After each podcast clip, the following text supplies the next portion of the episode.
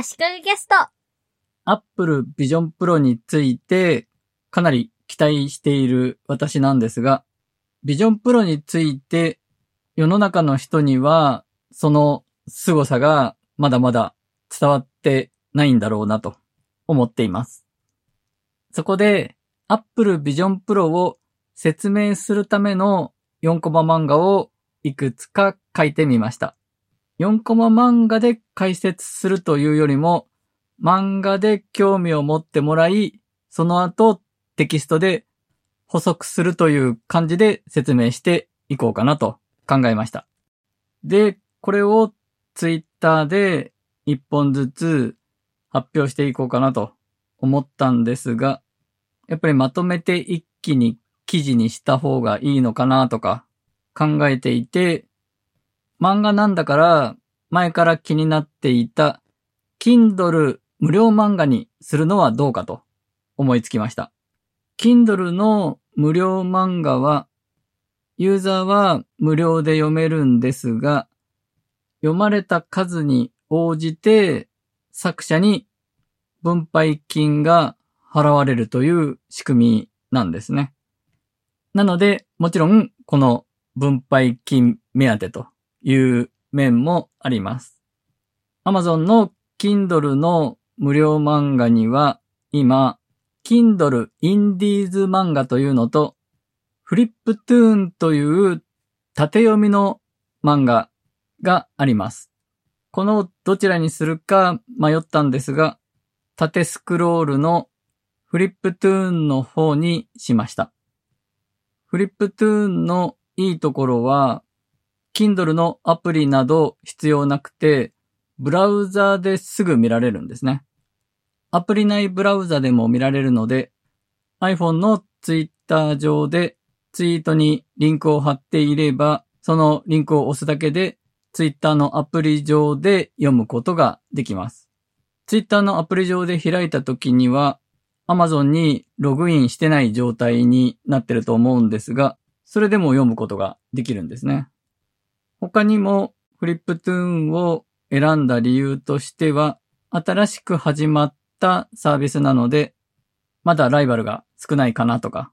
純粋にどんな感じで作っていくのか試してみたいというような考えもあります。で、どうやってフリップトゥーン用のデータを作るかですが、Amazon 公式の説明を見ても全然わかりませんでした。ネットでいろいろ調べてみたところ、縦に長い縦スクロールするための縦に長い画像を同じ高さで分割してバラバラにした複数の画像をアップするということのようでした。で、分割するときに同じサイズにした方がいいらしいと書いてある記事を見つけました。で、その見つけた記事では画像を分割するためのオンラインのツールを紹介していました。で、結局私はそのツールは使わなかったんですが、幅が800ピクセル、高さが1000ピクセルのサイズに分割した画像を用意しました。画像の分割は Figma を使いました。画像を分割する場合はフレームを使うんじゃなくてスライス機能を使うと便利です。まさに画像を分割するための機能でスライスツールで囲んでいけばその囲んだエリアだけの画像として書き出すことができます。1個 800×1000 ピクセルのスライスのエリアを作ったら、それをどんどん複製していって、エリアを簡単に増やしていくことができます。ちなみに今、スレッズという Facebook、Instagram を運営するメタ社の Twitter みたいな SNS が話題ですが、このスレッズで横長の画像を分割して投稿に載せるのが流行っています。もしかしたらもう流行っていましたになっちゃうのかもしれないんですが、スレッズの場合、複数の画像を投稿に載せると横スクロールで見ていけるので、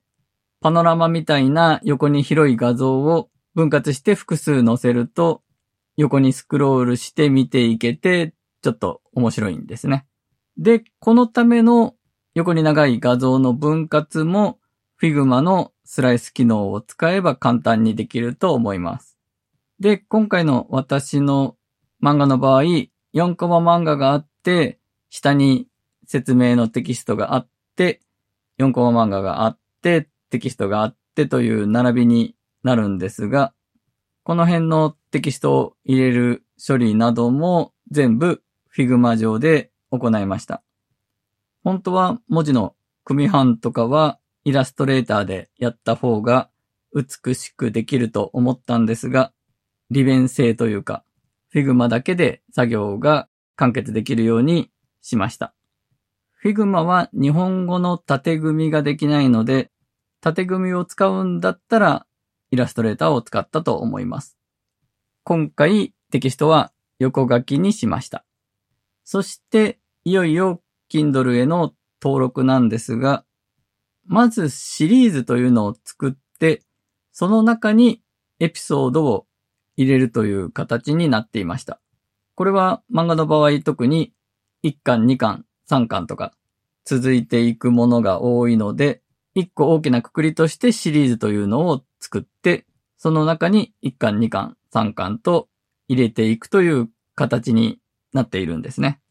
で、今回の Apple Vision Pro 漫画は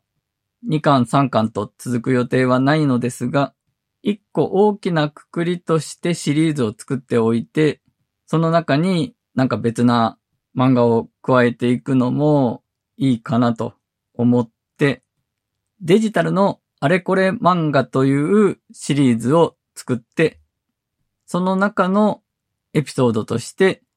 Apple Vision Pro を4コマ漫画で深掘りというタイトルのものを作りました。なので、シリーズとその中のエピソードで2つ表紙の画像が必要でした。シリーズの画像は縦横比も決められていて縦長の画像なんですが、エピソードの表紙の画像に関しては縦横比の決まり事とかはないようでした。私はシリーズの表紙画像として、このサイズが推奨というサイズで両方作っちゃったので、そのまま同じ縦横比で登録しました。そして、いよいよ公開なんですが、審査があって最大72時間かかると書いてありました。金曜日の夕方に登録したので、土日に PR できればなと思ったんですが、もしかしたら月曜日になっちゃうかもなと思っていたら、土曜日の夕方には公開されていました。無事公開されたんですが、その後トラブルというか、不具合があって、まず、どれくらい読まれたかとかのレポートがあるんですが、レポートの数字が常にゼロのまま全く変化しません。最初は反映するのに時間がかかってるのかなと思っていたんですが、あまりにもずっとゼロのままなので、ツイッターでそのことについてツイートしたんですね。そしたら、クリエイターエコノミーニュースのかぐわさんが返事をくれて、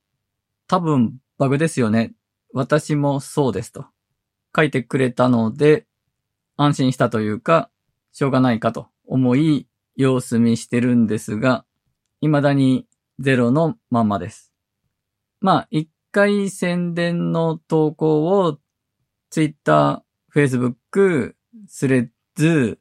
サブスタックノートにしただけなので、そんなに見られてないとは思いますが、さすがにゼロはないんじゃないかなと思うんですね。自分で読んでるのはカウントされないんですかね。あともう一個トラブルがあって、登録したすぐの頃は、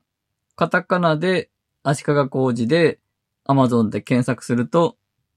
ポッドキャスト、足利キャストとデジタルのあれこれ漫画が引っかかっていたんですが、